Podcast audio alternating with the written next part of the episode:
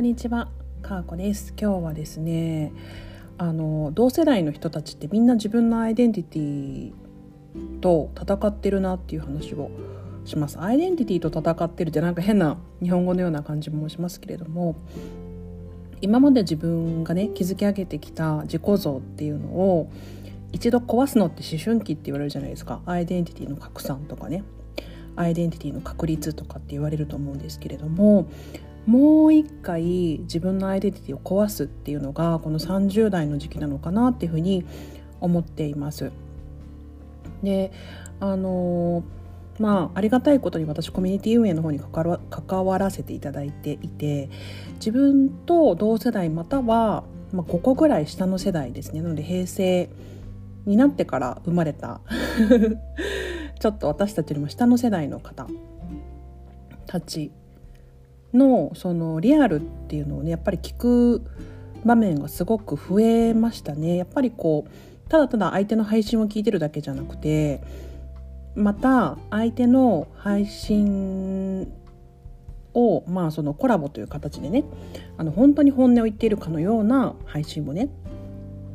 聞くこともありますけれどもやっぱり裏でね話してみると本当にこう根っこは大体みんな同じ部分で戦ってるんだなって感じることがすごくあってですねでまあ私もその一人なんですけれど、まあ、会社員をね辞めずに副業をやってるっていう立ち位置にはなると思うんですけれども、まあ、皆さんそれぞれ家庭だったり守るべき配偶者だったり子供だったりがいて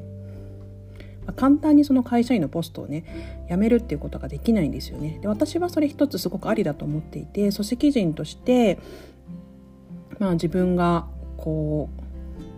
う会社員としてお仕事をするっていうのは私はそれでそれはそれでめちゃくちゃメリットがあるというふうに思うし自分では用意できないフィールドでこうお仕事ができるってすごくやりがいを感じるんですよね。大きな仕事も動かしていけるし。だからあのそれをやめることが全てではないと私は思っていますしまあ、あといわゆる修行みたいな方たちもそうですよねあの全部が全部自分でフィールドを用意するのではなくその専門のものに注力するために会社員という立場を選ぶという方もいらっしゃいます。なので、まあ、それはもう全然私は否定はしないですしあの賢い選択だなというふうに思います。ただやっぱり自分の夢とか叶えたいことがあって、まあ、副業という形で音声配信をやっていたりだとかその他活動をやってるっていう方も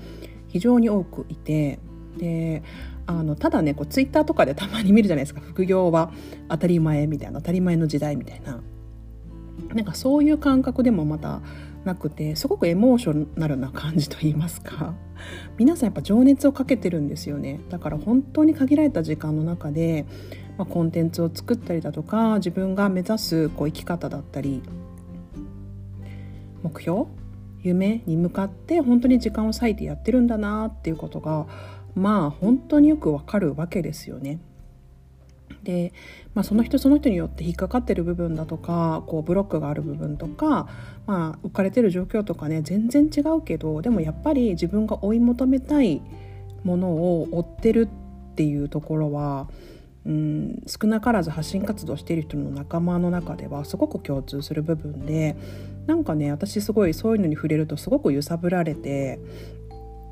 あ私も同じようなところにいて同じように苦しんできたなみたいなこともありますし、まあ、Now ですよね Now で苦しんでいるなっていうこともいっぱいあります。で本当に同志だなっていうふうに思うしなんかこの人のことを応援したいっていうふうに思って応援したりだとかあのそういうことが、まあ、し合えるというか自然とそういうふうにし合えてるみたいなところがあってうんなんかこうね何とも言えずなんかこう あのたまにそういうなんかあの急にエモーショナルカウコになることがあって「わかる?」みたいな「みんな頑張ってるよね」みたいな感じで本当に、まあ、単に単に会社員だけやっていた方があの楽なこともあるしリスクを負わずに済むってことあると思いますけどでもそれでもやっぱりやるっていう方ね。それでもやっぱりやるっていう方っていうのを私はすごくかっこいいというふうに思うし応援したいなというふうに思うし、まあ、もしいずれ時期が来たらね多分そういう本当に一本でやっていくみたいな道も選ぶこともできるような方たちだというふうに思います。どこかでこうタイミングが来て腹をくくれたらね自分の夢をどんどんどんどん叶えていってほしいですしあのやっぱり人から応援される人っているんですよね。いや本当いると思う。あの自分なんかね誰からも応援されないっていうふうに思う必要は全然なくてうん誰かの何かに自分の何かが刺さるってことあるんですよね。本当にあるというふうに思います。なので、まあ、こうやって皆さんが皆さん発信していく時代になってきたとはいえうんとねすごく誰でもファンの方っていうのがきっとつくというふうに私は思いますので、まあ、同世代の皆さんじゃないですけれども一緒に頑張っていけたらいいなっていうふうに思います。でやっぱりコミュニティをやってるとその中でいろいろ相互作用が生まれるっていうのは私の中ですごくやりがいだなっていうふうに思っていてなんかそういうのを見ているとすごく私は嬉しいなというふうに思いますし誰かが誰かの刺激になってねまたこう勢いがついたりだとか気づきになったりだとかするっていうのはめちゃめちゃいいなというふうに思いますし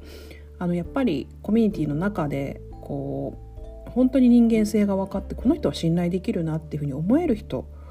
と、まあ、長く関わっていったりだとか、まあ、いろんな意味でコストがかからないというかねコミュニケーションコストだったり がかからないあのより良い、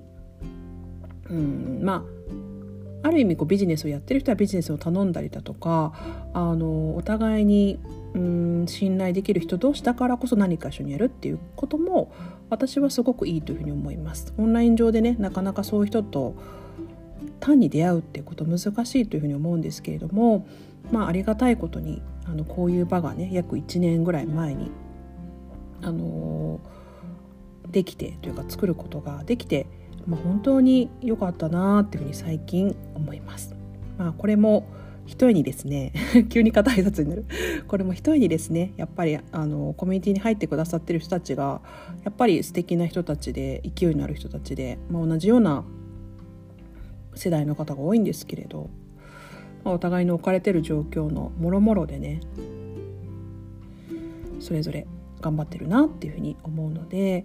ま、私もね最近ちょっと刺激を受けております。本当に皆さんには感謝をしております。はいということで、まあ、エビジョンプラスの皆様 ありがとうございますいつも。そしてねあの本当になんか自分では言語化できない部分をね言語化してくれる人がいるってねめちゃくちゃ助かる。本当にありがとう。諸平にやん。かーこでした。さようなら。